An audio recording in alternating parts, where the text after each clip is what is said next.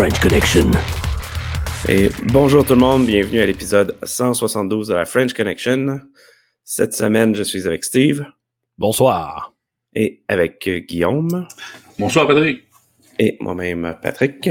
Donc, euh, pour cet épisode-ci, euh, plus ou moins de shameless plug, sauf le Hackfest en novembre. Nous avons euh, toujours les services de recrutement sur infosecjobs.ca et on accepte des conférences pour québecsec.ca, euh, nos rencontres mensuelles. Pour commencer les nouvelles, on continue avec le Solo Win avec toi, Steve, euh, qui euh, partage des, tours, tools, désolé, pour euh, trouver dans le fond les éléments qui ont été compromis dans la brèche de SolarWinds. Nouvelle, oui, ça vient tout juste de sortir aujourd'hui, le 26, euh, Microsoft qui se veut donc euh, de pouvoir travailler davantage. Oh, va me rapprocher, ça va aller mieux. Euh, va, va, travailler davantage l'utilisation des outils en laboratoire pour être capable donc de, faire le tour d'une une entreprise, autrement dit, va prendre ces outils-là pour faire le tour de ses réseaux, de ses appareils et s'assurer qu'ils ne sont pas à risque ou comportant les vulnérabilités qui ont mené justement à l'utilisation de logiciels de SolarWinds pour être compromis, euh, comme on a vu avant les fêtes. C'est que je trouve que c'est une bonne nouvelle en soi parce que Microsoft, autrement dit, euh, se montre beaucoup plus avant-gardiste et collaboratif côté protection et surtout sécurité des réseaux, alors que dans le passé, on pouvait que rire de Microsoft et sa sécurité. Donc, c'est un pas dans la bonne direction. Et euh, c'est donc de, un outil de plus dans son, dans son sac pour être capable de euh, garder son organisation de, euh, exempt de cette, de cette situation-là. Euh, ça, ça vient aussi, il faut, faut, le dire quand même, il faut le souligner, avec des pressions aussi politiques, euh, compte tenu que cet événement-là est arrivé quand même sur les gros chapeaux du gouvernement américain. Euh, donc, cette semaine, ils ont passé, euh, ils ont passé dans le tordeur du, euh, du Capitole pour euh, se faire interroger, puis euh, se faire demander comment ça se fait, puis pourquoi et comment. pour arriver après ça, ben, c'était déjà dans le travail. Je veux dire qu'il y a des compagnies comme ça qui offrent des outils. on apprend encore à chaque jour. Il y a d'autres, encore de, des compagnies qui s'en viennent de l'avant, qui qui se dévoilent et disent ils ont été victimes, n'est-ce pas? Et qu'après ça, ben, mm-hmm. euh, les gens, euh, les gens euh, ils voient l'impact que ça a amené et euh, je crois qu'il y a des compagnies qui vont avoir des, des comme on dit en bon français, des oeils au beurre noir pour un petit bout. Yes, puis un autre point qu'on va rajouter dans les show notes, je ne sais pas si vous avez vu ça récemment, je pense que c'est sorti hier, SolarWinds qui blâme leur brèche de sécurité sur un interne, quelqu'un qui est en stage. Parce que ce serait la personne qui aurait mis le mot de passe, euh, genre password 1, 2, 3, là, quelque chose comme ça. Ce qui est euh, totalement stupide et que ça démontre que euh, le management de SolarWinds sont 100% dans le champ, n'ont aucune compréhension de la sécurité et se tirent dans le pied carrément là, de, dans le public que, que, tout le monde les ramasse présentement. Très move stupide ici. Là. Mais Pat, qui était le superviseur de ce jeune stagiaire-là? Exactement. 100%, 1000% que la faute est à tout le monde au-dessus de ça, jusqu'au ben, CEO. Et c'est euh, désastreux de voir ça. Là. On a cité euh, d'autres exemples aussi là, de la mauvaise pratique qu'ils ont entrepreneuriale avec la sécurité chez SolarWinds. Puis ça avait été décrit par un ancien employé qui a quitté quitté trois ans avant l'événement l'entreprise parce qu'il avait flagué des affaires qui que c'était aberrant. Puis la gestion, ils ont dit, garde, passe-en pas trop, laisse ça de côté. On a des affaires qui s'en viennent, des gros contrats, puis faut pas que ça n'a pas changé, c'est ça que ça prouve. Fait que voilà. tout le monde travaille en sécurité. Anna, elle n'est pas dans cette compagnie-là. Je pense que c'est pas mal ça qu'on en retire avec ça. Mais si on continue avec des grosses brèches de sécurité, une un peu plus proche de chez nous, qui fait très, très, très mal, Bombardier qui s'est fait avoir. Ben, pas juste Bombardier. On parle ici de l'utilisation d'un Enterprise Content Firewall appelé Acelion, de la compagnie Acelion, qui est un file uh, transfer agent, donc un serveur qui est à côté du réseau permettant de faire des échanges de fichiers, donc en DMZ, mettons-les comme ça. Et c'est un logiciel, c'est une plateforme qui existe, ça fait 20 ans. Donc, le 23 décembre est arrivé une découverte de, de vulnérabilité euh, de la part de cette compagnie-là puis quatre, on parle de quatre vulnérabilités bien connues, en tout cas, simple, que ça, tant qu'à moi, c'est simple. Du, SQL injection, euh, euh, du OS Command Execution via Local Web Service Call, SSRF via Crafted Post Request, OS Command Execution via Crafted Post Request. C'est pas de la, la, la, magie scientifique, ça là. C'est quand même quelque chose, des, des, façons de faire connues. Donc, émettre un, un avis le 23 décembre. Qu'est-ce qu'on fait le 23 décembre? Tout le monde se crucifie de la job. On check ça après fête. Tout le monde est fatigué. Arrive après fête, et là, la liste commence à s'allonger. Beaucoup de compagnies se font vraiment varloper, se font rentrer dedans, ils se font exploiter. Tout ça avec l'apparence que ça serait des, euh, le groupe FIN 11 euh, à connotation euh, chinoise, encore une fois, qui ont été là pour justement voler l'information. On parle ici de Geodata, de Fugro, on parle de le cabinet d'avocats de haut niveau de Jones Day, la, la réserve bancaire de la Nouvelle-Zélande, l'Australian Securities and Investment Commission, donc euh, un peu l'équivalent du, euh, voyons comment on l'appelle ici déjà, l'AMF, pardon. Et après ça, euh, l'Université du Colorado, le, bureau de l'auditeur de l'État du Washington, Kroger, qui est une grosse compagnie alimentaire aux États-Unis. Et oui, Bombardier figure aussi dans cette liste-là. Et ça, c'est un serveur au Costa Rica qui était à ce moment-là, qui a fait l'objet d'avoir fait la prise d'informations sensibles. On parle de design d'avion. Euh, et avec à ce moment-là la diffusion sur Dark Web. On l'a vu passer euh, euh, brièvement cette semaine. L'information a circulé et comme Patrick, tu en étais témoin, ben, ça a été retiré sans confirmer qu'ils ont payé, mais on a des bons. Euh, je crois, Patrick, c'est toi qui disais qu'il y a des bons doutes. Ben, il n'y a pas, pas d'autre raison que ça. Si on analyse le site du Dark Web où ce qui diffuse l'information, euh, c'est écrit là au bas de la page. Si vous voulez retirer les brèches de sécurité, s'il vous plaît, nous écrire à tel courriel. Euh, puis évidemment, ça fonctionne avec un concept de, de paiement. Donc, 99% des chances sont qu'ils ont payé. Euh, puis le 1% restant, ça veut dire qu'il y aurait un pouvoir quelconque sur ce groupe-là. Puis je veux dire, je penserais pas que Bombardier ou l'armée canadienne ait un pouvoir sur ce groupe-là. Euh, parce qu'il aurait retiré le site au complet, pas juste Bombardier, parce qu'il y en a comme 30 autres qui sont sur le site. Donc, euh, ouais, euh, Bombardier aurait payé beaucoup de millions, je crois. Ouais, puis là, ben, je me suis fait poser la question, pourquoi, à quoi ça sert, vu qu'on a aujourd'hui des Google Drive, des Dropbox? Mais c'est parce que ça, ça a été précurseur à tous ces environnements de dépôt de fichiers en info nuagique. Donc aujourd'hui, on jouit de cette possibilité-là d'avoir une meilleure infrastructure pour sécuriser les accès à du matériel qu'on veut partager. Mais dans le temps, c'est un produit complètement à part. Pour ça, j'en phase à dire c'est une affaire de 20 ans. Et euh, comble du malheur, début janvier, ils ont annoncé que le logiciel serait retiré euh, suite à cet incident-là pour dire qu'il n'y a plus personne qui va se faire avoir. Euh, probablement qu'il est maintenant en place parce que des gros noms qui donnaient. Oui, mais je veux dire, c'était pas. Il n'y a, pas eu sûrement de revue de code, de pentest, de rien. Puis, tu sais, les vulnérabilités que tu as décrites, c'est de l'OAS Top 10 de base là, qui se trouve par des juniors qui utilisent Burp Suite. Il n'y a absolument rien de spécial dans ça. Euh, fait que oui, ça devait être un logiciel très abandonné et fait par du monde n'ayant malheureusement là, pas de connaissances dans ça. Mais c'est intéressant, pareil. pourquoi à ce moment-ci, pourquoi là, on arrive à la fin de 2020, on a une découverte assez basique comme ta comme ta Oui, oui, oui. Comment ça se fait juste là? là?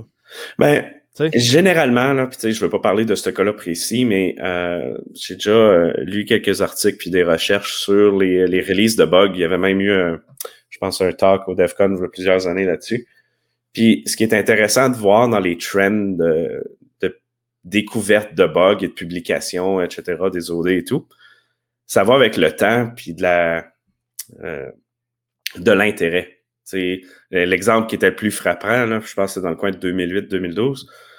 Euh, PHP, habituellement, mettons, par année, a, je sais pas, là, 10 à 20 bugs qui sont trouvés. Puis, une, certaine année, pendant quelques mois, il y a eu, mettons, 150 bugs qui ont été trouvés. Là, tout le monde comprenait pas, puis avait la même question que toi. Pourquoi là? Pourquoi là, ça ferait ça. Puis quand tu fais l'analyse comme faut, puis tu regardes qui qui trouve les bugs, c'est un étudiant qui n'avait pas de job durant l'été. That's it. Parce que le target d'une personne avec son intérêt, puis avec le temps qu'elle a, l'a mis là-dessus. Euh, fait que tu sais, en même temps, là, présentement avec SolarWinds, ce qu'on voit, c'est le résultat des trois, quatre dernières années, sûrement, de, de, recherche et tout. Ben, c'est qu'ils target les méga entreprises, puis ils essayent de trouver les cochonneries qu'ils utilisent Puis c'est là-dessus qu'ils font leur recherche d'exploit. Je pense que c'est carrément juste ça le concept. Mais ça se pourrait-tu, euh, Guillaume aussi, peut-être tu peux m'aider là-dedans? Y a-t-il une recrudescence euh, parce que des gens, puis je, je, lance la question parce que je le lance en général selon euh, ce que j'entends de commentaires de la part des gens, parce qu'il y en a qui n'ont rien à faire de le 10 doigts, ils s'adonnent justement à développer un intérêt d'aller scanner à outrance les internets, puis après ça, cibler des compagnies avec les faiblesses. Ça, on pourrait-tu le voir comme ça? Oui, mais aussi, un peu comme Patrick dit, à savoir que, bon, euh, le fait que ce soit rentable euh, en, matière de résultats pour quelqu'un d'investir son temps dans la recherche de bugs est plutôt une conséquence du fait de la triste réalité que la majorité du code source qui passe n'est jamais audité ou presque pas. Euh, quand tu prends n'importe quel gros, euh, gros projet open source et compagnie, moi, vraiment où tu lèves le capot, euh, la poutine, euh, personne ne veut savoir comment que la saucisse est faite dans la cuisine du restaurant. Et je pense que c'est un bon, c'est une bonne allégorie sur ce qui se passe au niveau du, du, du développement. Euh, je pense par exemple à des, à des gros projets open source, tu sais, par exemple comme FileZilla et compagnie, qui pendant des années, euh, bon récemment ça sort, mais je veux dire, tout le monde le savait qu'il y avait des qu'il y avait des, des, des, failles de sécurité, etc., mais qui n'étaient pas tout à fait exploitables, et que le monde n'a juste pas rapporté ça. Puis bref, toute la mécanique de reporting et compagnie, à part pour des gens qui ont vraiment, disons-le, là, beaucoup à, à gagner, de mettre beaucoup de temps pour peu de résultats, euh, vont s'engager dans des choses justement comme bon, le Zero Day Initiative ou des, des, des, des, des classements ou des choses comme ça qui sont pas payants du tout. La plupart du monde audite pour des bugs payants, puis euh, les, les bugs moins intéressants, tu les laisses en bas du... Oui, mais en même temps, par exemple, dis-toi que la majorité des ransomware puis du monde qui font du, de l'argent avec ça n'iront pas faire du, du 0D puis de la recherche, mettons, comme l'attaque du VPN euh, sur euh, euh, à, à, Hacking Team. Ouais. Tu sais que le Finn Fisher a trouvé un exploit qui vient d'être réalisé, là, il y a quelques semaines, euh, sur les VPN Pulse, je crois. Tu sais, il a passé, je sais pas comment de mois pour pénétrer cette entreprise-là. Fait qu'il a analysé techniquement juste le software pour rentrer parce que sur la surface d'attaque, il y avait un VPN puis c'était tout. Si tu veux pas te faire pogner avec un fiche puis retracer, t'es mieux de trouver un OD que de faire un fiche puis que quelqu'un voit d'où ce que le fiche vient. Mais en général, c'est pas ça. Je veux dire, la surface d'attaque des entreprises, est tellement tout croche. Il y a personne qui a des inventaires comme faux, personne qui fait du patch management comme faux. Tu n'as pas besoin d'être bon pour trouver des exploits. Ben à la base. Euh, c'est comme ça qui rentre. Tu as l'exemple clair, net et précis là, dans SolarWinds puis dans le, le FTE. Ben justement, j'ai été faire une visite chez un client la, semaine dernière, puis euh, tu le voyais tout de suite en partant, c'est de l'ABC informatique qui a passé là. Puis on était le Xème euh, qui était euh, qui passait, qui amenait notre expertise, notre expérience, puis que hey, là, tu découvres que c'est branché sur une Switch de 15 ans. Euh, sur du 4.5 seulement. Et là, ben, tu as de la misère à avoir pleine vitesse parce que, oups, tout d'un coup, le, le, fil qui lie avec le, modem, ben, il est défectueux deux heures après, tu sais.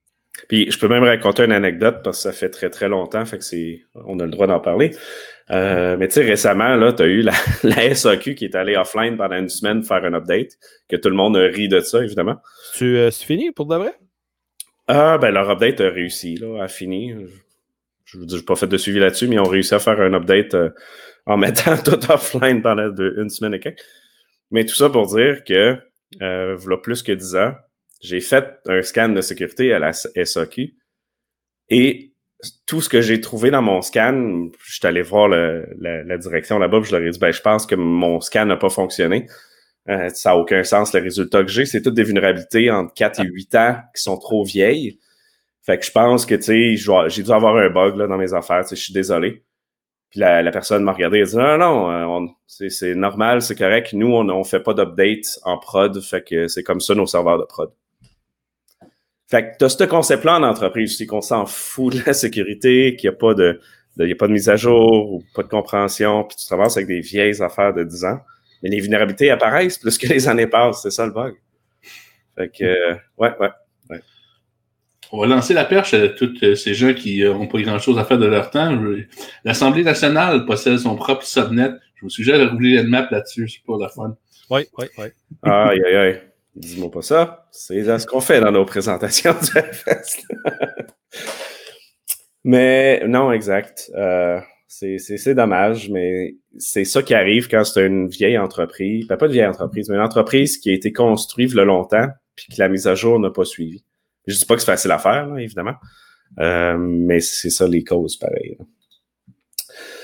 Donc, parlant, euh, juste avant, Pat, parlant de code incomplet, je voulais juste attirer l'attention à Guillaume sur euh, une nouvelle qui est sortie, je pense, hier sur iRobot, donc la fameuse balieuse automatisée qui documente votre environnement résidentiel. Mais que là, le code, il y a quelque chose avec les sensors qui ne marche pas bien, puis les gens s'en plaignent en disant que le, robot a de l'air à être sa brosse, se promener tout croche sur le plancher. Euh, puis qu'est-ce qu'on découvre à travers cette histoire-là, c'est que justement, le code euh, pourtant, iRobot, ça fait longtemps qu'il est sur le marché. Là. Il, devrait, il devrait quand même maîtriser euh, la façon qu'ils travaillent puis qu'est-ce comment est-ce qu'ils vont administrer tout ça. Mais non, euh, il y a encore du manque de contrôle de qualité, juste pour une affaire aussi bénin que ça. Mm-hmm. Mais c'est vraiment un. On est, oui, on parle de la sécurité, du QA relié à la sécurité, mais le QA dans le code normal, sans, parler de sécurité, c'est pas un monde qui est parfait partout encore. C'est comme ça qu'on se retrouve dans ces situations-là avec des tests non accomplis. Moi, j'ai une chose que j'aurais vraiment aimé avoir eu un de ces petits robots-là, c'est de voir qu'est-ce qui a changé dans le firmware. Parce que pour rusher un patch que de même, c'est quoi qui pressait? Ouais, ouais, ouais. Euh, bon point. matière et réflexion. Ouais, un beau petit diff en deux versions, là, ça serait joli, mais ça doit être disponible sur le web, by the way, si quelqu'un a du temps, gênez-vous pas à nous dire ça. Aïe, aïe, aïe.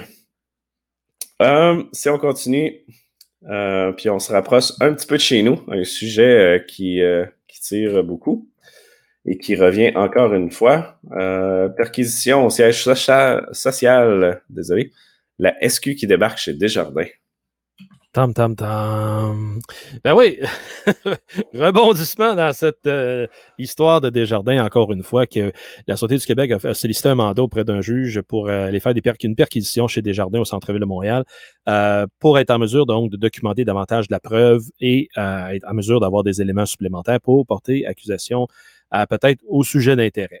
Mais ironie de la chose, euh, puis ça, un mandat de perquisition, comme, on va expliquer correctement, veut dire ça, ça se passe comme ça. Tu vas sur le site, tu fais ta perquisition, et tant que tu es là sur le site pour exécuter, le mandat, tu dois tu peux rester là ad vitam aeternam. Donc, dans ce cas ici, les policiers ont resté là trois nuits, quatre jours euh, pour faire leur documentation. Probablement, il y avait des éléments de, logiciel qui prenait du temps à faire, autant que peut-être la documentation qui en avait beaucoup à éplucher. Mais ceci dit, euh, c'est encore une fois, il y a eu une démonstration comme quoi que Desjardins euh, barrent systématiquement, ils se disent collaboratifs, mais ne le sont pas, puisque la police a été obligée d'aller chercher un mandat. Et euh, dans l'après-midi. dormir sur place, là. Oui, oui, ben là. Ils sont pas partis parce qu'ils avaient peur qu'il y ait une intervention de Desjardins. Ben, j'ai parlé des policiers, ben, Pat, puis c'est normal qu'il faut qu'il y ait quelqu'un qui reste là. Que ce soit, mettons, une scène de euh, avec, euh, mettons, qu'il soit dans son auto parce que c'est une grande scène de crime sur un terrain, etc. Il tant qu'il y a présence policière. Il y a une surveillance, oui. Oui, c'est ça, exactement.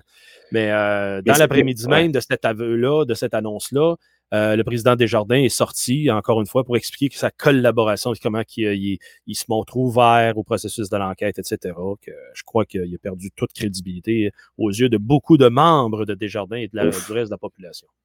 Disons que dans la communauté de sécurité, là, euh, ça vole pas très haut sur ça.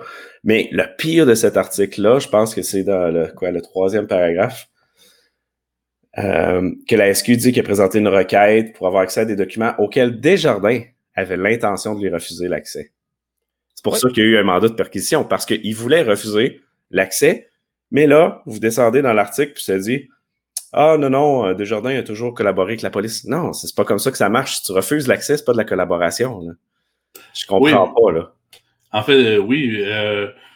moi, je peux Personnellement, je trouve que c'est normal qu'on demande un mandat avant de donner les choses, dans le sens que oui, une entreprise euh, doit faire tout ce qui est possible pour ne pas, euh, comment dire, euh, avoir à dévoiler les informations sur ses membres. Par contre, si c'est pour des raisons légales, ben la police va être en mesure de demander un mandat et dans ce, cas-là, ben, ils sont en mesure de, de, de, de, faire ce qu'ils ont à faire. Là où ça accroche, c'est que Desjardins a invoqué le privilège mm-hmm. entre clients et leurs et avocats pour euh, protéger certains documents. Et là, c'est là que je pense qu'il a vraiment le bout le plus intéressant de ce dossier-là, à savoir, un, c'est quoi ces documents-là? Deux, euh, pourquoi qu'il invoque le privilège euh, client-avocat? C'est qu'il y a vraiment quelque... Il y a quelqu'un qui a quelque part qui a euh, quelque chose à se reprocher. Et personnellement, j'aimerais bien, hypothétiquement, que la police se mette le nez dans pourquoi la poursuite de Desjardins envers leur, fameux suspect qui, sont absolument certains là, de, euh, qui, qui a commis ça? Pourquoi ça n'a jamais eu lieu, ça? Il y a quelqu'un à quelque part qui a vraiment saboté l'enquête, qui a vraiment fait euh, capoter mm-hmm. les choses. Et j'aimerais vraiment ça que ça, qu'on puisse euh, que quelqu'un se décide vraiment à mettre des plaintes là, au niveau pour une entrave à la justice là, euh, quand, la mais, là, ça pourrait être intéressant. Mais, mais ça le dit quand même, là, ils n'ont pas collaboré.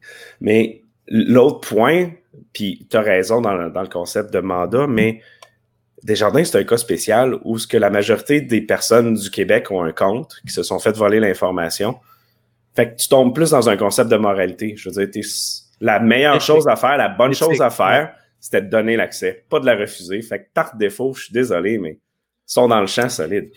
Ben, pour te répondre, Guillaume, à ta question, là, c'est un. Ils ont pris une passe, euh, pas une passe, c'est-à-dire, mais une procédure judiciaire qui s'appelle un Anton Peller et qui permet pour une entité commerciale de protéger son nom, son intégrité d'aller faire des saisies comme ça. Ça n'amène pas des, sanctions criminelles, mais ça protège l'information, encore là, privilégiée client. Et quand ils ont fait ce genre de perquisition-là en, décembre 2018, c'est pas janvier, février, mars 2019, euh, c'est là qu'ils ont tous saisi ce qui était la preuve qui aurait pu être judiciable pour accuser le, sujet d'intérêt. Fait que c'est comme ça que la police n'a pas rien avec lequel accuser parce qu'ils ont, ils ont pris tout ce qui était malheureusement la preuve essentielle et ils ne peuvent pas recomposer avec cette preuve-là. Fait c'est pour ça qu'ils se creusent la tête puis euh, ça va prendre du temps. J'espère pour eux autres vont trouver quelque chose. Moi, j'ai peu d'espoir puis je m'en le gars déjà qui a perdu sa job, puis je pense pas qu'il va être capable de s'en trouver une de sitôt, mais ça, donne ça comme idée là, présentement que oui, cette entreprise-là, contre l'avis de ses avocats, a fait la saisie Anton Peller, puis ils ont été, ils ont été comme ça euh, depuis le début. Si on continue avec un autre sujet que j'ai trouvé super intéressant puis qui revient à la vie privée, euh, ça a été discuté, je crois, dans les dernières semaines sur Twitter et autres réseaux. Puis là, Guillaume, tu nous apportes un, un GitHub sur ce sujet-là.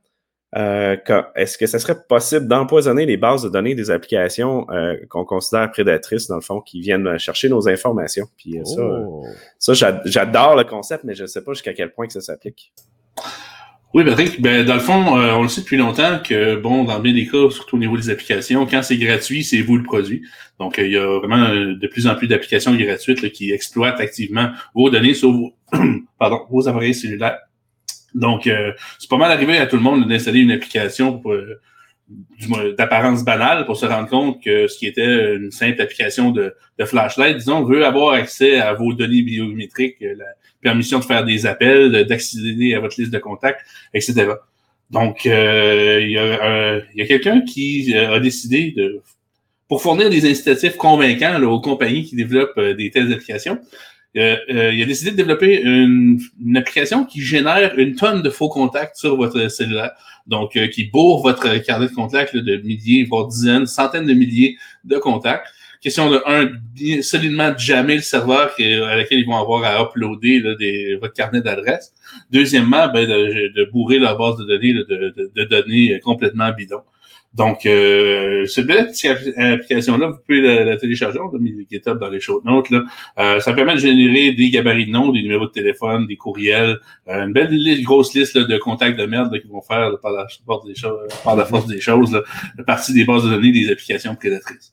Euh, petit bémol, on vous invite toujours à consulter les lois en vigueur dans vos juridictions respectives afin d'être du bon côté de la loi et en cas de doute de faire appel à des professionnels du droit qualifié parce que ça pourrait quand même être euh, potentiellement considéré comme un méfait, savoir que vous, vous rendez inopérable des données euh, contenues sur un, sur un service web.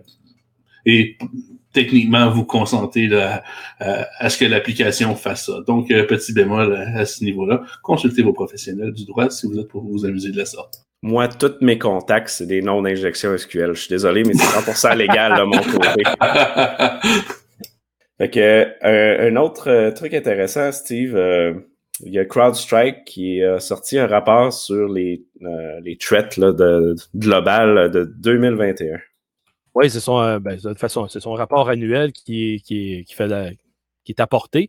Euh, pas que je tripe que CrowdStrike, cependant, qu'est-ce qui a attiré mon attention, euh, messieurs, dans ce rapport-là, c'est la façon qu'ils en font l'analyse des, comment on va dire en anglais, des cross-references entre les différents groupes de rançon logiciel. Autrement dit, ça serait une belle grande communauté qui s'échange des services allègrement pour être capable, justement, de pouvoir aider tout le monde euh, dans le, vol d'informations.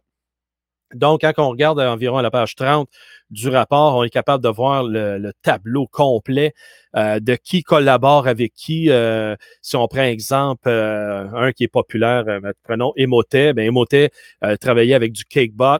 Cakebot est, contrôlé par Malan Spider, puis Emotet était contrôlé par Mummy Spider, puis Emotet transférait de, l'information avec Trickbot, puis Trickbot était contrôlé par Wizard Spider. Vous voyez le genre. c'est beaucoup d'informations de, pratico-pratiques parce qu'on le voit que là, c'est pas juste des, amateurs qui se lancent et que euh, c'est laissé au hasard. C'est très bien structuré et en page 31, on a une très bonne explication sur, après ça, comment est-ce qu'il s'en sert dans l'environnement. OK, on en parle, on le voit souvent, mais il y a un peu plus d'éléments techniques qui vous amènent à voir que c'est à portée internationale. Ce n'est pas le fruit euh, d'un projet scolaire de quelque université ou d'école que ce soit. ça vous démontre à quel point donc c'est une menace à prendre très au sérieux.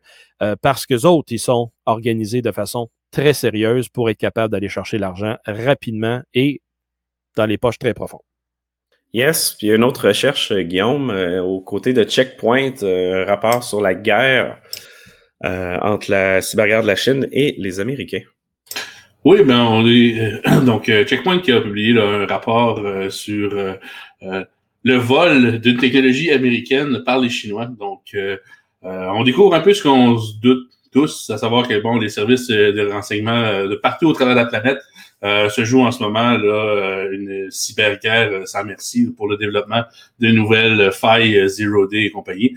pour les non-initiés parmi nous, une faille Zero Day, c'est une faille de sécurité qui n'a pas été encore publiée, donc pour laquelle il n'existe pas encore de, mise à jour pour se protéger, ce qui la rend particulièrement intéressante pour lancer des cyberattaques. Donc, les services de renseignement à la grandeur de la planète se jouent une belle guerre pour essayer de se voler leur, leur truc. Et donc, euh, Checkpoint a publié un rapport sur le vol justement d'une plateforme euh, de logiciel utilisée par euh, un, groupe avec des affiliations, américaines. Donc, le fameux Equation Group, dont le code source a été indiqué, si vous voulez vous amuser à voir c'est quoi le calibre de code que ces gens-là utilisent, qui a été volé par un groupe chinois qui est surnommé le APT-31 par des services de renseignement. Il y en a qui disent qu'ils se, nomment eux-mêmes Zirconware. Donc, bref, le vol de cette plateforme-là par les Chinois et bon, le, résultat là, euh, est une espèce d'outil euh, hybride euh, qui a servi lui-même à ensuite aller attaquer des intérêts américains. Donc, c'est une belle anecdote là, à savoir que les Chinois ont volé et cloné carrément un outil d'intrusion américain, puis ils ont créé leur propre outil, qui sont surnommés Jian, afin d'attaquer les Américains avec leur propre logiciel. Donc, c'est genre d'histoire qui fait, qui fait couler quand même peu d'encre, mais qui soulève un paquet de questions intéressantes, surtout au niveau de la responsabilité, dans le développement de, technologies offensives, le développement d'exploits, puis d'autres outils de tests d'intrusion. Donc, euh, quand même un beau rapport avec euh, matière de réflexion. Tout ça, ça fait en sorte que, il ne faut pas oublier une chose, c'est, cette fuite de, d'outils de la NSA, c'est depuis 2017. Donc, on, on rentre dans la quatrième année que les outils sont connus sur le marché, sont exploités, euh, ils exploitent d'ailleurs encore des vulnérabilités. Ça veut dire qu'on a moyen de se protéger contre ce genre d'outils-là parce que la, façon d'opérer, ça a été publicisé, veut dire, la documentation, elle est là comment ça, se ferait quatre ans plus tard qu'il y aurait encore des organisations qui se font avoir avec de, ce type-là? Puis on parle d'attaques sur Internet public. On ne parle pas euh, de l'insertion d'un trojan dans un réseau, puis que télécharge le, code malicieux. Là, on parle vraiment d'intrusion par la porte d'en avant sur des plateformes. Euh, c'est pour ça que ça, ça m'explique mal qu'aujourd'hui, on serait en mesure d'avoir des organisations qui ne le font pas, ces, ces vérifications-là si ce n'est que justement, ils ne s'occupent pas de leurs affaires puis ils se pensent au-dessus, de la mêlée. Fait que ça, ça en fait partie des, des, de la cyber warfare, autrement dit, d'utilisation d'outils euh, de l'ennemi ou de l'ami, puis après ça, ils vont tout prendre pour faire accomplir le, le tâche. Puis oubliez pas, oubliez jamais, le gouvernement chinois, le, CCP, le Parti communiste chinois, leurs objectifs, c'est de vraiment ramasser tout ce qu'ils peuvent, partout ce qui passe, et après ça, le, documenter, le, digérer à l'intérieur de leurs organisations et après ça, être plus compétitif sur le marché mondial. Je veux dire, c'est comme ça qu'on a vu évoluer la Chine. Puis n'oubliez jamais non plus que la Chine, euh, son programme de, de cyber-défense, ben, je devrais dire cyber-offensive, tout le contexte militaire alentour de la cyber, ben, ils sont pas loin de 150 000 juste pour travailler là-dessus. Fait qu'imaginez qu'ils ont du monde, euh, puis à ce moment-là, ils ont maturé le programme dans les 15 dernières années. Ça, c'est phénoménal. Euh, fait que c'est pour ça qu'il euh, faut vraiment protéger, mais se mettre ensemble pour défendre nos, nos intérêts, sans quoi, lorsqu'eux autres vont être tannés, ils vont ouvrir la machine, ben, ça ne sera pas long, puis ça va arrêter.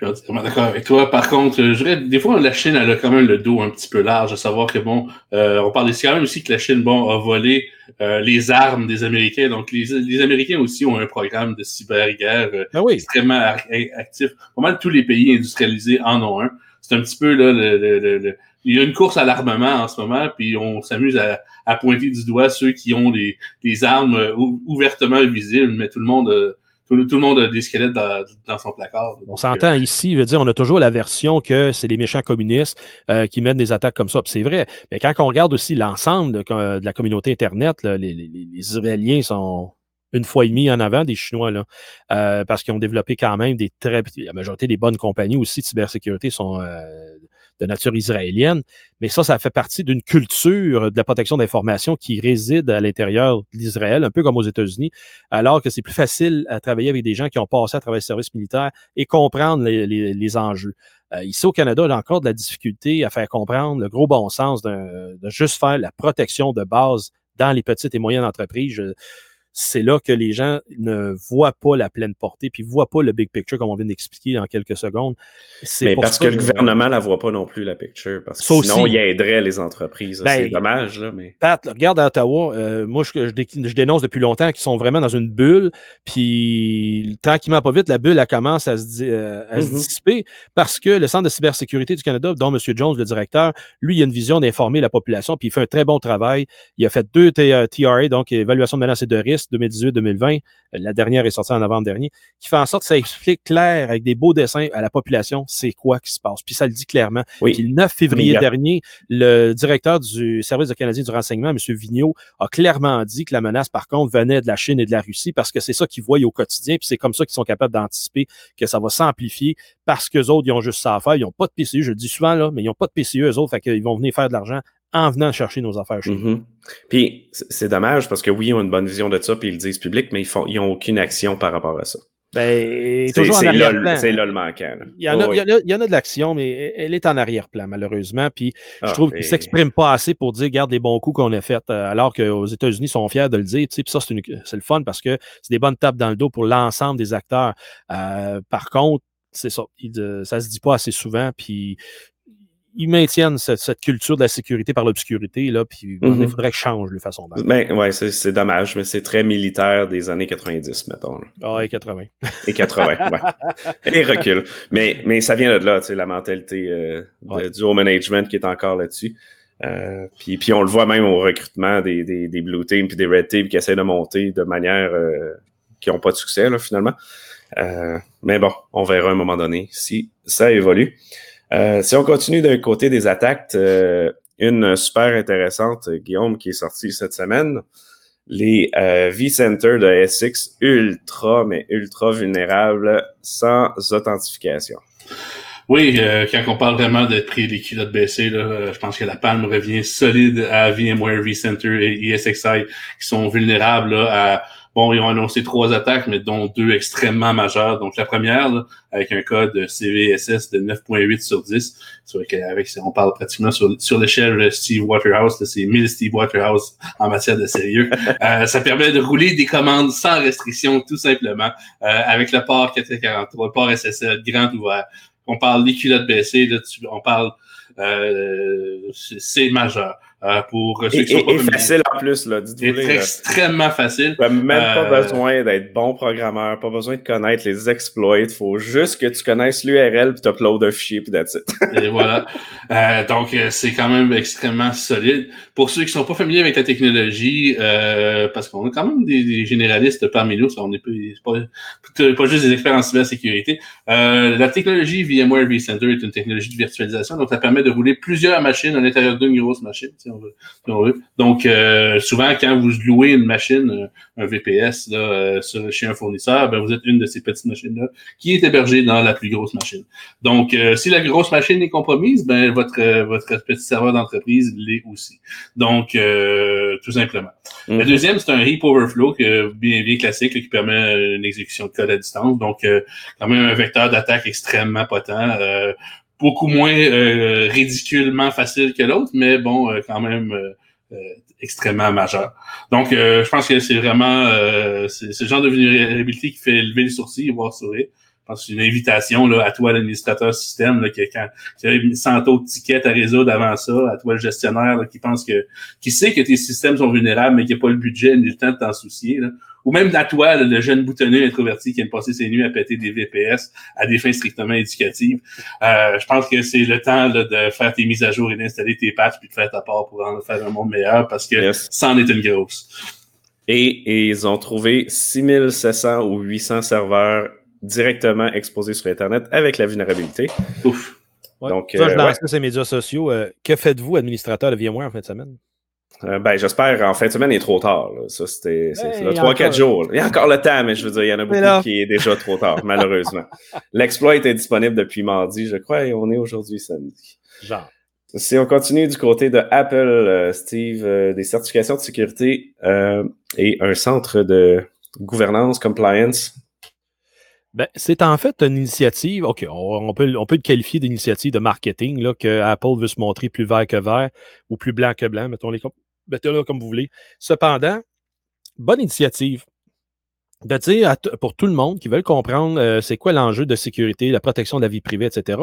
Un site euh, qui s'appelle donc le Security Certifications and Compliance Center, qui va figurer dans les show notes, et qui démontre à ce moment-là quels sont les avantages de sécurité supplémentaires que Apple a développés et qui mettent de l'avant pour protéger votre vie privée. Hein? Ça, c'est marketing au bout. Par contre, le document qui est au complet, il vaut la peine d'être lu, euh, en tout cas pour le- les gens techniques, parce qu'on y voit à l'intérieur de ce document-là comment et quoi qui est protégé par quel protocole euh, et ceux qui ne le sont moins. Euh, on y emphase évidemment pour dire l'architecture avec le chip T2 là, pour la sécurité, où, la, où ça conserve vos informations biométriques, les mots de passe, etc.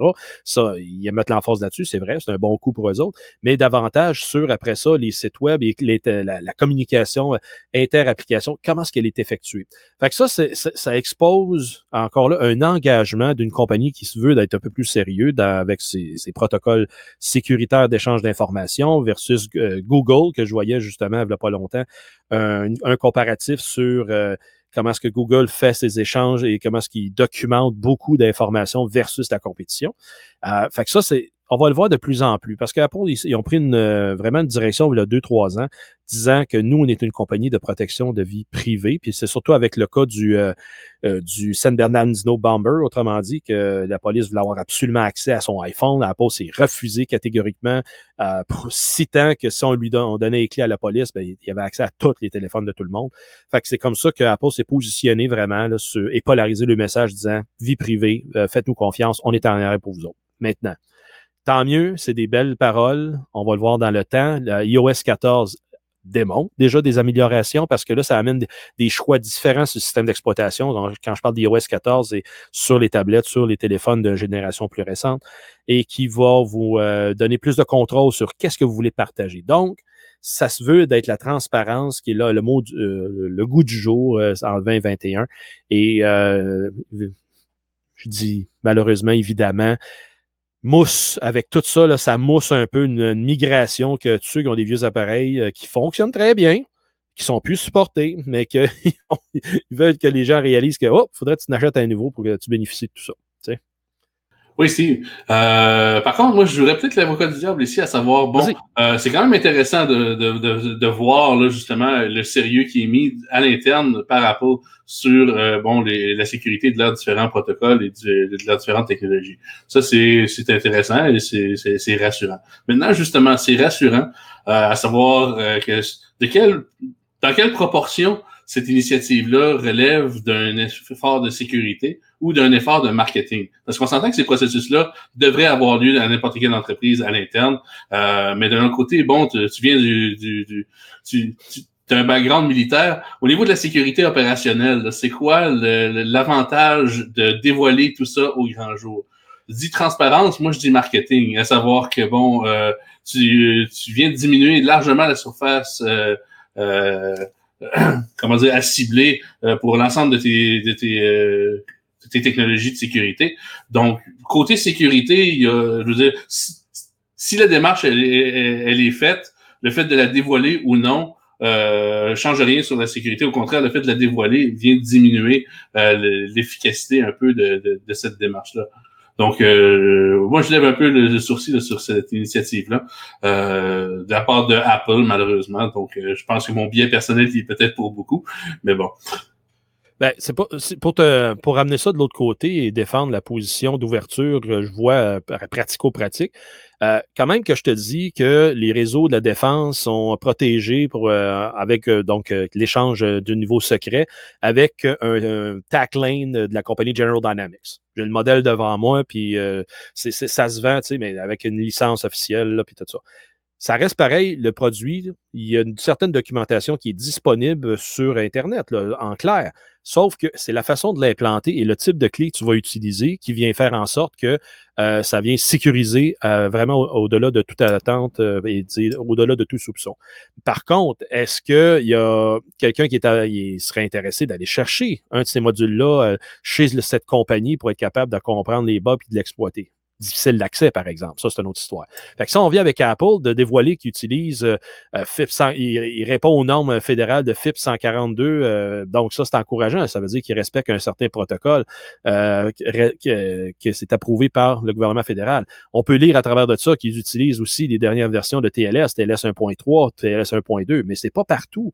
Fait que c'est là qui est intéressant de le voir que, OK, ils se disent que sont à sont au courant qu'ils sont pas parfaits, mais qu'ils travaillent beaucoup pour, amener cette sécurité-là. Puis moi, ce que j'ai beaucoup aimé, c'est surtout d'être capable de voir euh, les vieilles versions à partir de quoi travaillent euh, les, certaines versions avec les, types de sécurité. Fait que ça, ça n'est que je te rejoins là-dessus, Guillaume, un incitatif pour dire gardez vos vieilles affaires, là, ça protège rien, ça, ça prend de la vieille euh, la vieille crypto, prenez plus ça, voyez qu'est-ce qu'on a après ça à offrir. Fait que, autrement dit, c'est là pour convaincre les plus connaissants, les plus techniques, pour dire venez sous notre chapelle, on a pris en main la, la sécurité, puis c'est certain que tout est en règle pour que ça soit très sécuritaire pour votre personne. Oui, mais moi, je vois, encore là, je vois vraiment deux grosses ouvertures que, que, que ça crée. À savoir, bon, euh, pour un acteur sérieux, euh, si tu viens l'exemple est excellent, là, à savoir, bon, euh, ça veut, on sait qu'on on, on, qu'on utilise le module X de la compagnie Y, euh, on ouvre la porte tout grand à un acteur sérieux de faire une attaque, par exemple, par source d'approvisionnement, ce qu'on a vu avec SolarWinds, par exemple. Tout à fait, oui. Euh, aussi, bon, au niveau des vulnérabilités, si on sait, bon, euh, on, on, se vante aujourd'hui que, bon, euh, ah oui, on utilise TLS 1.3, euh, bam, demain, il y a une vulnérabilité de TLS 1.3, tu viens de ça, tu viens de, tu viens d'officialiser le fait que tu es vulnérable à la grandeur de la planète. Oui, mais ça reste l'obscurité, tu sais, ça change rien. Ah, c'est sûr. Sur le long terme, ça change rien. Apple, là, tout le monde fait du reverse engineering dessus tu vas peut-être changer ton euh, time to 0D. Euh, ouais. Mais, À, mais à peine techniquement, parce que si quelqu'un veut rentrer dans Apple, je veux dire, il, y a déjà les efforts en place puis la structure pour le faire. Mais ce que j'aime là-dessus, puis tu sais, j'accepte ton point, euh, Guillaume, mais ce que j'aime là-dessus, c'est que la majorité des entreprises, justement, utilisent l'obscurité. Puis ça, ça vient pousser le fait inverse. Mais en même temps, évidemment que c'est du marketing en même temps, mais je pense que ça a du bon parce que on le voit là, dans les, tous les articles qu'on fait avec la Hackfest, c'est ça qu'on déclare. Il n'y a pas de transparence, puis tout le monde essaye de mentir comme quoi qu'ils sont sécuritaires. Puis tu vois sur LinkedIn, il n'y a pas personne qui travaille en sécurité dans l'entreprise. Sorry, mais tu sais. leur non-transparence devient très transparent vite là, avec la petite recherche. Fait que je, pense que c'est un bon point dans ce sens-là. Euh, puis en plus, qui sont pas open source, fait que c'est quand même bien de faire ça. Puis ils voient aussi ça sur un concept de compliance parce que eux, tous leurs fournisseurs, puis les entreprises qui font affaire avec eux, puis pas juste en matériel, en software et autres, ils ont besoin de cette information-là. Fait qu'en mettant ça public, là, t'as pas besoin de remplir les petits formulaires de compliance que les compagnies t'envoient et tu dis non, non, tout est sur mon site, là, gère ça. Si t'aimes pas ce qu'on fait, va-t'en ailleurs. Fait que euh, je suis sûr que ça joue beaucoup aussi là-dedans. Voilà. Euh, je vois ça euh, très souvent, malheureusement. Tu regarderas, je viens de mettre le deuxième URL qui est Apple Platform Security. Que là, ça décrit, ça, ça décrit vraiment toute la, technicalité que j'apportais, Guillaume, que tu voyais pas sur le premier document, je m'excuse. Fait que là, dans ça, tu as vraiment les spécificités par application, par hardware, comment est-ce qu'ils procèdent, euh, comment est-ce qu'ils intègrent IPv6. Même ils veulent rentrer la sécurité sur IPv6 nativement, parce que ça se fait. le, protocole IPv6 a été écrit comme ça, que tu peux mettre IPsec natif sur un paquet IP6, IPv6. Fait qu'ils vont rentrer dans ce dans, dans ce mode-là. Fait que c'est pour ça, c'est, en tout cas, moi, c'est dans ma liste euh, à lire à courte échéance parce que ça implique beaucoup. Euh, puis en plus, euh, dans le Wi-Fi, ben, il intègre de, de, plus en plus dans les nouvelles euh, plateformes le WPA3 qui s'en vient sur le marché, donc sous Wi-Fi version 6 ou génération 6 qui est sous 802.11 AX. Yes, et si on continue, je pense qu'il y en a un assez intéressant là, qui vient de sortir. le ransomware Ryuk qui se réplique via Wake on. Quand même cool comme technique.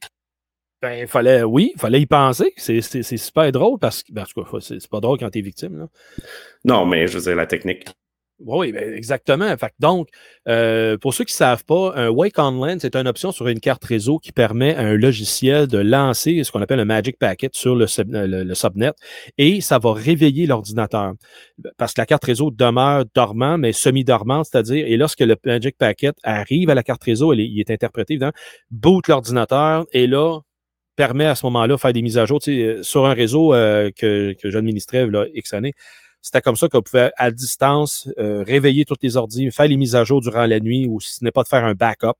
Et après ça, l'ordinateur peut, peut, pardon, peut être fermé. Fait que donc là, on a un, rançon logiciel qui va prendre cette même facilitation-là d'aller ouvrir les ordinateurs et les contaminer s'ils sont fermés. Ce qui lance encore une fois la réflexion sur est-ce qu'on désactive donc le Wake on LAN sur tous les appareils et ça, désavantage l'administration de réseau? Ou bien euh, comment est-ce qu'on est-ce, que lorsqu'on va voir passer un Wake on LAN sur le réseau, ça va être indicateur que oups, c'est qui est peut-être présent? C'est tous des éléments comme ça que l'administrateur réseau doit prendre connaissance et vraiment calibrer son euh, système de détection d'intrusion s'il est là, ou du moins la capacité de détecter de quelle source que ça provient. Mais si ça provient d'un PC qui est infecté à l'intérieur du réseau, euh, c'est normal. On va dire, quelqu'un va dire c'est normal. Ça va être dur à détecter. Ben, à part que si ça vient des PC ou justement des, de la plateforme de monitoring, que c'est la seule en principe qui est supposée de réveiller les ordis. Moi, c'est demain je le programmerais. Ça serait juste euh, Wake on LAN est permis que d'une source IP. Le restant, c'est tout. Euh, des, cibles potentielles, tout simplement. Mais intéressant quand même, puis avoir euh, la suite des choses sur ça. Un vol ou plutôt un break-in qui a été fait, mais qui a l'air un petit peu plus intense. Euh, des hackers qui rentrent dans les systèmes de biomécanique à l'université de Oxford. Ben, ils sont rentrés dans le lab, autrement dit, en bon français. Euh, ça a la connotation que c'est possiblement russe ou, euh, ou euh, chinois, ce type d'intrusion-là. Et ils ont eu l'idée, en tout cas, la confirmation s'est faite par l'analyse de, de snapshot de la console pour régler la pression dans la façon de faire les expérimentations dans le lab. Fait que c'est de cette façon-là que l'attaque, elle est qualifiée de hautement dangereuse, alors que c'est à la base d'un processus de fabrication de vaccins. est-ce qu'ils ont été capables de modifier la, production, etc.? Les officiels disent que non.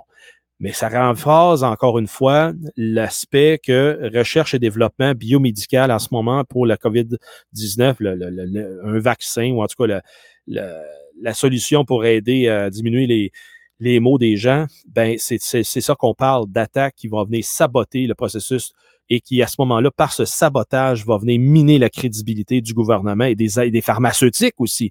Parce qu'imaginez si c'est un élément russe, par sa compétitivité, euh, eux autres qui ont développé le, vaccin Sputnik, ben, ils viennent saboter euh, AstraZeneca. Fait que les, Britanniques sont hors dehors de la game, eux autres prennent le marché avec le Sputnik. C'est ça l'enjeu présentement.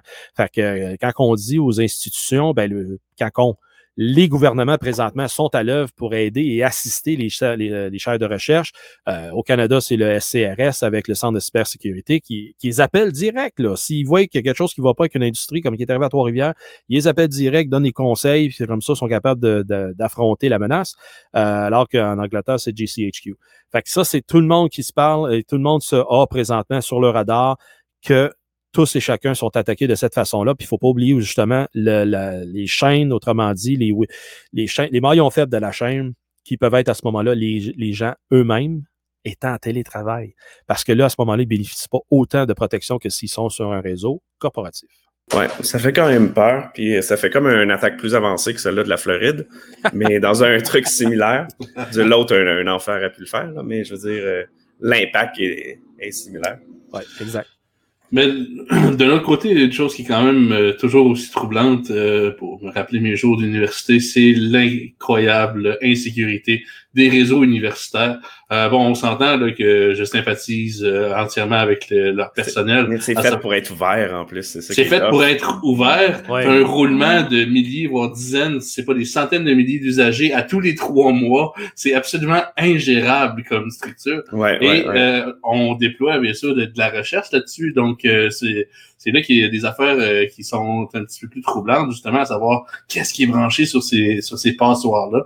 Donc, c'est c'est toujours, toujours du pareil au même sur, ces réseaux-là. Je pense qu'il y a une réflexion à avoir sur le fait de peut-être justement avoir des, réseaux académiques et des réseaux scientifiques euh, segmentés. Je pense déjà ça, ça serait déjà euh, un gros plus. Segmenté, tout FA, password manager. Ben, exactement. Zero trust, s'il vous plaît. Ça devrait être par défaut partout, mais ça ne l'est pas encore. Ah, non. Mais quand j'ai monté le, réseau au collège militaire, tout le monde disait Oui, oui, bâtis comme un réseau militaire parce que tu au collège. Mais là, j'avais le corps professoral qui était là. Non, non, non, regarde ça ouvert. Puis là, j'avais euh, le, collège de Kingston, qu'eux autres, ils étaient encore avec des adresses IP publiques sur chacun des postes de travail à l'interne pour montrer comment c'est ouvert. Fait que là, on me demandait hey, Tu peux-tu faire pareil? Il dit Non, oui, ta barouette, on ne mettra pas ça de même. C'est pas de même que ça marche. Puis. Euh, je veux pas faire ma langue sale, mais Kingston se sont fait avoir aussi l'année passée, c'est pas le deux ans. Là, il y a eu intrusion là-bas. Anyway. ça, pour dire, ça pour dire que exactement le, concept d'accessibilité, d'échange, que de partager l'information euh, entre les, comment je dirais dans les institutions d'enseignement, c'est oui, c'est noble, mais je, crois qu'il y a lieu de commencer à restreindre ça parce que là, ça dévoile une compétitivité aussi internationale que euh, c'est connu, les étudiants étrangers viennent ici, il y en a que c'est des agents qui sont vraiment payés pour venir ici, puis qu'après ça, par des collaborations de recherche, ramènent ça dans le pays. C'est une réalité, c'est pas moi qui l'invente, ça va dans le même sens qu'avec ce qu'on vient d'expliquer. Oui, tout à fait. fait que, euh, mais la majorité, malheureusement, des écoles sont dans cette situation, mais bon point. Et pour euh, dernière nouvelle, un point qui a fait quand même beaucoup jaser, puis euh, hâte de voir la suite des choses sur ça. Euh, le NES Dane et la US Federal Reserve qui a eu un gros impact au niveau des télécommunications. Qu'est-ce qui s'est passé, Steve? Ben, ça a été vraiment un coup de barre. on parle ici de jeudi le 24, c'est bien ça? Ben oui. Et que le National Stock Exchange à Mumbai, en Inde, à 10h23 heure de l'Est, les deux liens principaux de télécommunication tombent. Puis tout le monde se demandait, OK, il est arrivé quelque chose avec le système? Ah, non. Là, après ça, deux heures après, la Fed américaine, gros, euh, grosse panne de système, ça a l'air, en tout cas, euh, operational, euh, comment ils ont dit ça? Donc, je ne me souviens plus le terme exact, mais ils ont dit que c'était un, impératif. attends, on va aller chercher la vraie réponse, la vraie affaire il y avait eu euh, justement là, une bévue euh, opérationnelle qui a fait en sorte qu'il euh, fallait qu'il arrête vraiment là, toutes les opérations. ça, ça, ça en dit long. Attends un peu, là. Ça en dit long sur comment est-ce que les redondances, un, ils n'ont pas fonctionné. Deux, ils n'ont pas vu ça venir. ça veut dire qu'il y a quelque chose qui était, c'est vraiment subi. Puis je peux pas croire que c'est un hasard parce que dans la même journée après ça, tu as la banque TD aux États-Unis qu'eux autres aussi ont des problèmes d'opérationnalité. Puis après ça, Visa et Mastercard, aussi aux États-Unis, en Caroline principalement, qui ont des problèmes de, passer les transactions. Fait que là, il y en a qui font des amalgames, ils disent, bah oui, mais c'est à cause de la Fed que là, les mêmes réseaux ont été impactés. Oui, mais attends un peu, là, c'est pas des réseaux qui sont un fil puis tout le monde est sur le même segment. What the heck? Fait que c'est pour ça que, attends un peu, là. Allô, qu'est-ce qui se passe, là? Est-ce que l'infrastructure financière, elle est vraiment euh, sollicitée sous attaque? Ou bien, fruit du hasard, c'est des c'est brimbales, ça tient par du tape et de la broche, puis que là, tout d'un coup, ça a décidé de lâcher. Hum, ça se peut qu'il y ait un mix des deux là-dedans, mais... mais on n'en saura pas trop, c'est ça qui est plate. Puis tu sais, tous les, protocoles de banque euh, qui se passent dans le back-end, puis les trucs de, médicaux aussi, c'est pareil. Ouais. Personne qui en parle, puis ils le diront jamais. Ben, c'est là qu'il faut arrêter, il faut arrêter de mm-hmm. niaiser parce que là, plus qu'ils s'isolent avec des situations comme ça, plus que l'attaquant a l'avantage. Et c'est pour ça qu'il faut qu'il aère le, situation pour que, un, moi, en tout cas, si je, si je travaillerais à la Réserve fédérale, je, je plaiderais pour mettre ça public parce qu'après ça, s'il manque de l'argent ou des ressources, là, à ce moment-là, l'opinion publique va être favorable envers la résolution de cet incident-là, puis dire, ben oui, mais regarde, il a rapporté qu'il a pas assez d'argent, donnez-y puis comme ça, il va prévenir le pire d'arriver, au lieu de faire des, éléments de back channel. En tout cas, ça, c'est quand même une grosse gamique, là. mais euh, fondamentalement, c'est ça que ça amène d'ouverture, c'est-à-dire de dévoiler les incidents de sécurité pour que tout le monde en apprenne. Il faut, partager cette connaissance-là. Il faut arrêter là, de tout mettre ça cachetier, puis tu apprends ça deux, trois ans après. Pareil, là, partageons-le dans les médias, ça va gagner pour tout le monde. Oui, tout à fait. Encore une fois, plus de transparence va aider tout le monde. Donc, euh, ça fait le tour des nouvelles pour euh, cette semaine. Merci, messieurs. Et euh, on se revoit dans deux semaines. Et logiquement, on a aussi quelques épisodes spéciaux qui s'en viennent quand on va trouver le temps de les faire. Et aussi, dernière nouvelle que j'aurais dû dire au début. Euh, le Hackfest a aussi sorti récemment un blog, donc blog.hackfest.ca, euh, où qu'on commence à sortir des articles euh, pour discuter des enjeux du Québec et du Canada.